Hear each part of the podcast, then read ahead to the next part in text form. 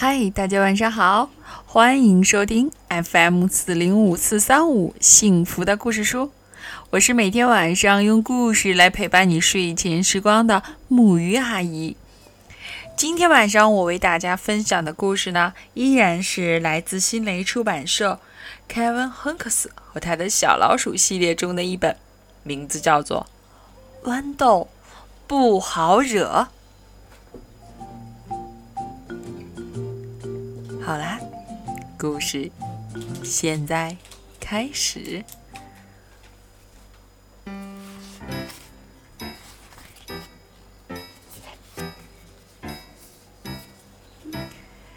一个星期五的下午，豌豆的爸爸妈妈把他送到了索菲家里。豌豆的爸爸妈妈要去看望一个住在远方的亲戚，豌豆这个周末和我们一起过哟。苏菲的妈妈说：“太棒啦！”豌豆欢呼着。苏菲一言不发。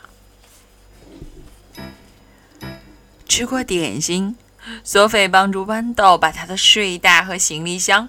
抱到楼上，我们接下来做什么呢？豌豆问。你有什么玩具吗？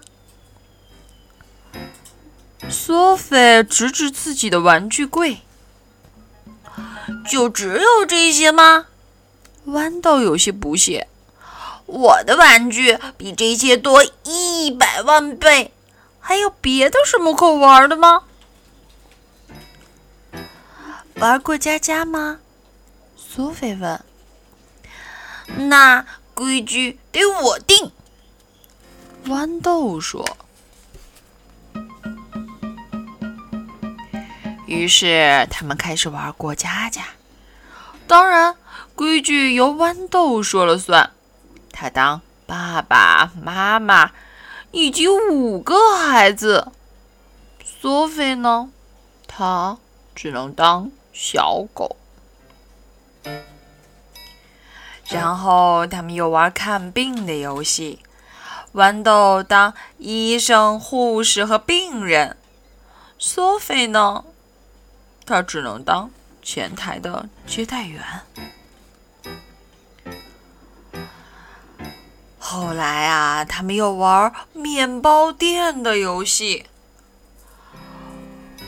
豌豆当面包师。索菲当甜面包，多好玩啊！豌豆开心的喊道。苏菲一言不发。晚餐时，豌豆说他对所有的绿色食物都过敏，所以坚决不吃碗里的蔬菜。然后。他趁索菲不注意，把他甜品杯里的奶油挖走了一勺。豌豆什么时候走？索菲小声的问。很快，妈妈说。没多久了，爸爸说。晚上，苏菲的爸爸妈妈为苏菲盖好了被子，为豌豆拉了睡袋的拉链。晚安吻之后，关上灯，离开了卧室。卧室门一关，豌豆就笑嘻嘻地说：“明天见。”苏菲闭上了眼睛，自言自语道。我恨不得豌豆赶快回家。星期六的早晨，索菲一醒就看见一个蓝色大怪物在他的床上跳来跳去，那是豌豆。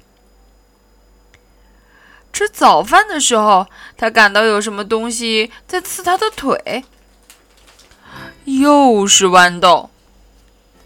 他还听到了杂物间里传来了可怕的“嗷呜嗷呜”的声音，唉，还是豌豆。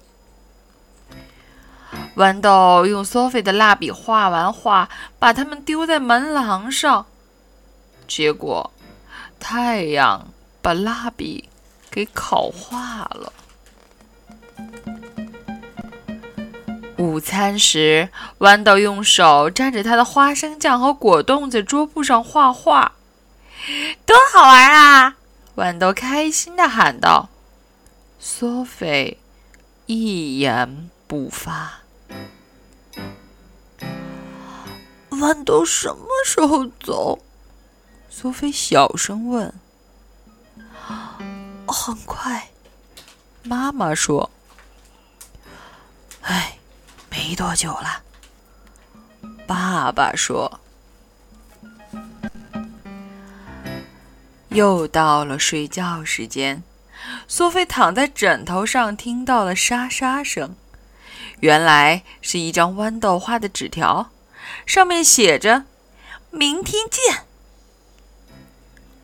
苏菲闭上眼睛，自言自语地说：“我恨不得豌豆赶快回家。”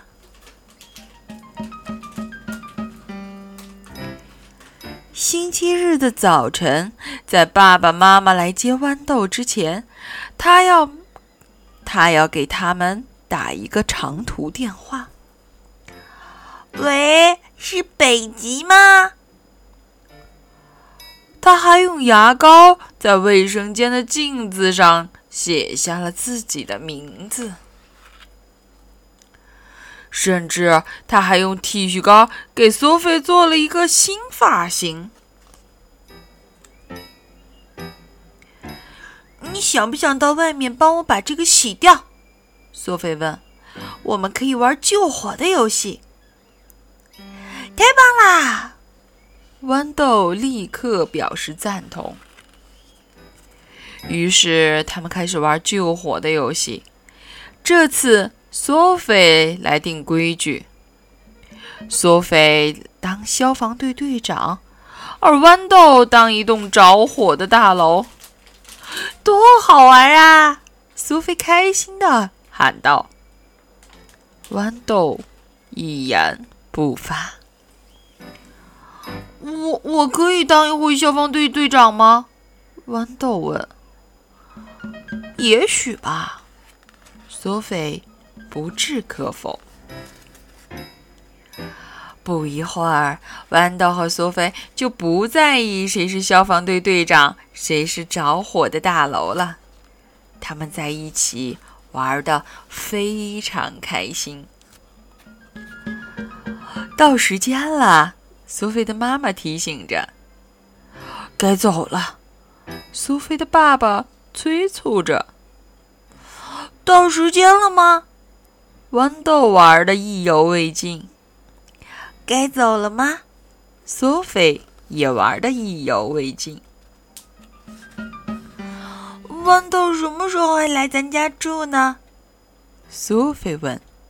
“不会再来啦。”苏菲的妈妈说：“绝对不会再来了。”苏菲的爸爸说：“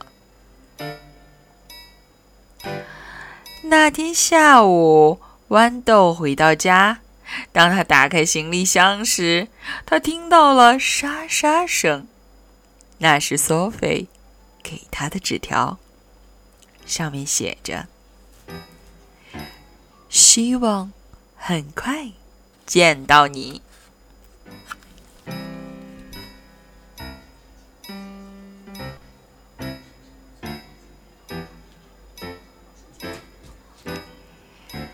好啦，这个故事就到这里了。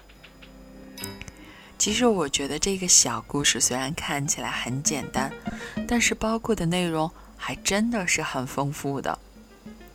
比如说。像这个故事，他会告诉我们的小朋友，究竟应该如何和我们的朋友来相处。另外呢，还说了一个非常重要的一点，也是我们的爸爸妈妈们要向孩子们去学习的一点，那就是我们的孩子真的是非常善良、单纯，因此而健忘的。当他们真正的去交一个朋友的时候，他们会忘记和朋友之前或经历的一切，在他们的眼里，只剩下了快乐。好啦今天的故事就到这里。让我们一起说晚安好梦。